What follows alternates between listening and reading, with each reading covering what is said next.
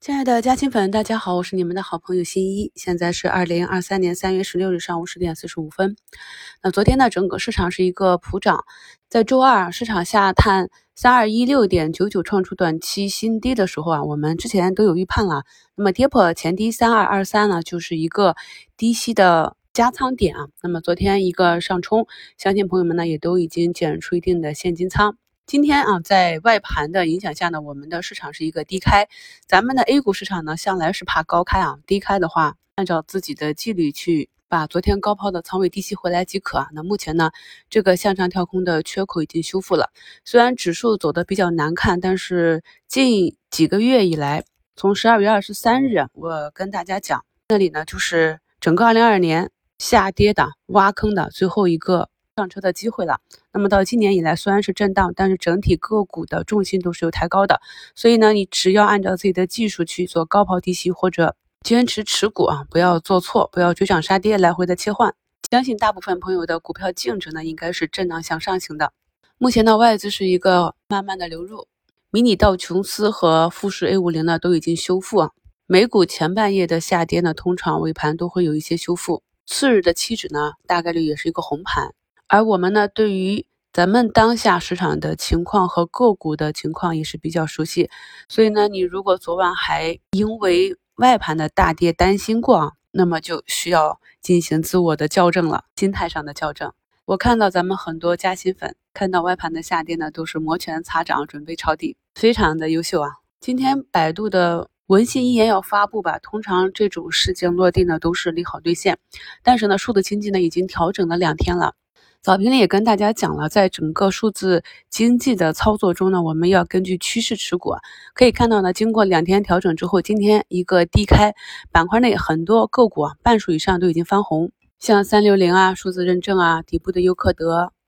浩瀚深度、启明星辰这些啊。那么对于这么多的数字经济，朋友们该如何下手呢？如果呢，你比较了解这个板块，熟悉公司，那么就可以从。整个发展数据经济的这个过程中绕不开的公司下手，比如我们前面啊，在过年线就开始关注的大华啊，当时十四块多嘛，那今天呢也不过是踩了个五日线就拉回了。如果呢你对这些板块和个股不太熟悉又急于上车的话，那么也可以采取看长做短的方法。那今天就给大家截了几个图，帮助朋友们理解啊。首先看一下图一，这种方法呢是用在当下的主线市场。主线板块啊，因为有的朋友可能没有时间去了解各个板块和各个公司，毕竟呢，我们都是十几年的老股民了。那么新股民呢，上来对一个公司的了解要花时间，所以这时候呢，就可以看图，从主线板块里面去选择个股低吸的时候呢，看一下图一，这个是多头趋势完好的，那么就是按照口诀去低吸。图二呢，也是主线板块里的个股啊。为什么把这个图拿出来看呢？是因为在近期看到有些朋友选的数字经济的个股啊，选股不太好，选的是一些呢，在前期一波上涨之后呢，股价整体啊，在板块向上运行、不断高潮的过程中呢，已经慢慢的重心下移走弱了。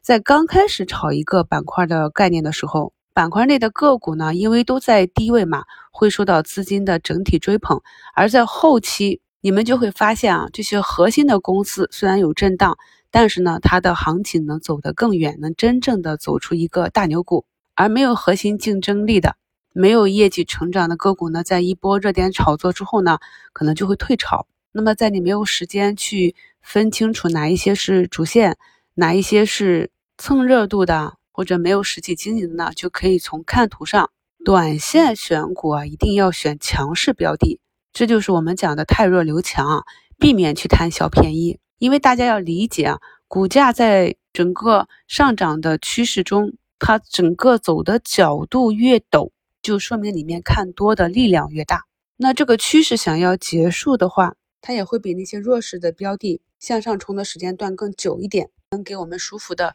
出局机会。这是今天啊，短线跟大家讲的啊一些要点。而对于中长期持股呢，中长线的布局点呢，则跟短线是不一样的。大家看一下这个图三啊，是昨天啊大跌的医美，我们熟悉的、看好的、准备中长期去关注的公司，复盘的时候呢，我们就要心中有数，知道他们是怎样的方式去上涨？是持续的、慢慢的往上上台阶，还是波浪型的？那么一波调整的末端，如果呢出现了短期的利空，且不影响公司的经营，那么这样放量的下杀呢是短期的机会。大家看一下图三的这个大阴线，如果没有一个中长期的啊持股逻辑的话，这样的一个放量阴线呢是没有几个人会去在尾盘低吸的。然而呢，股价今天就形成了一个反包啊，是非常好的一个短期套利的机会。图四呢，也是我们一直关注的一个眼科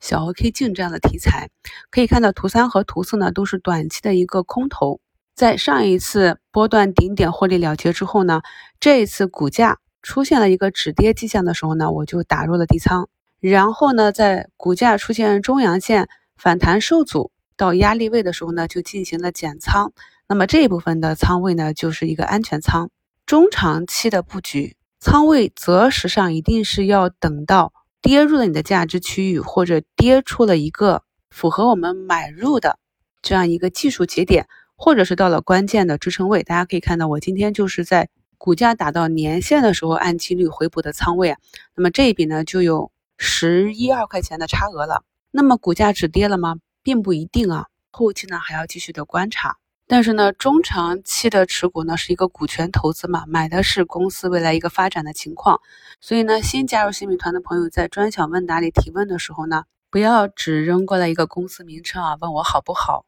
或者怎么操作啊，一定要写明白你的逻辑、你的持股计划，这样呢我们才能更好的沟通。所以朋友们一定要注意啊，如果你是做一个短线操作的话，那就要在热点板块里面去选多头的趋势。如果你是做一个中长期的布局的话，那么像图三、图四这种啊，你建仓布局之后，三五天、一两周，甚至一两个月不涨，也都是很正常的。我们的预期呢，要与持股的目标相一致，这样呢，才能够达到更舒适的一个持股感受。目前市场上昨天下跌的医美啊、旅游、零售这些啊都有反弹，中药板块呢是继续走了一个短期的新高。射频这里啊，科创板的维杰创新和创业板的卓胜微呢，都是低开高走。科创板的中军、中芯国际呢，今天呢回踩了三军就拉起来了，看能不能再创一个短期的新高。大医药啊，这个创新药 C x O、C R O 啊，最近呢走的比较低迷，但是整体呢也是有跌速放缓的迹象。这是由于呢，他们很多业务都是放在海外的，那美国银行暴雷呢，有些资金就会担心。会不会他们的大客户受到影响，继而呢影响了订单和他们接下来的业绩？大家呢从这个思路去捋顺一下，想一想呢，到底会不会在中期以及长期对公司产生实质性经营的影响？然后呢再落实到自己的操作上。祝大家下午交易顺利，我们收评再聊。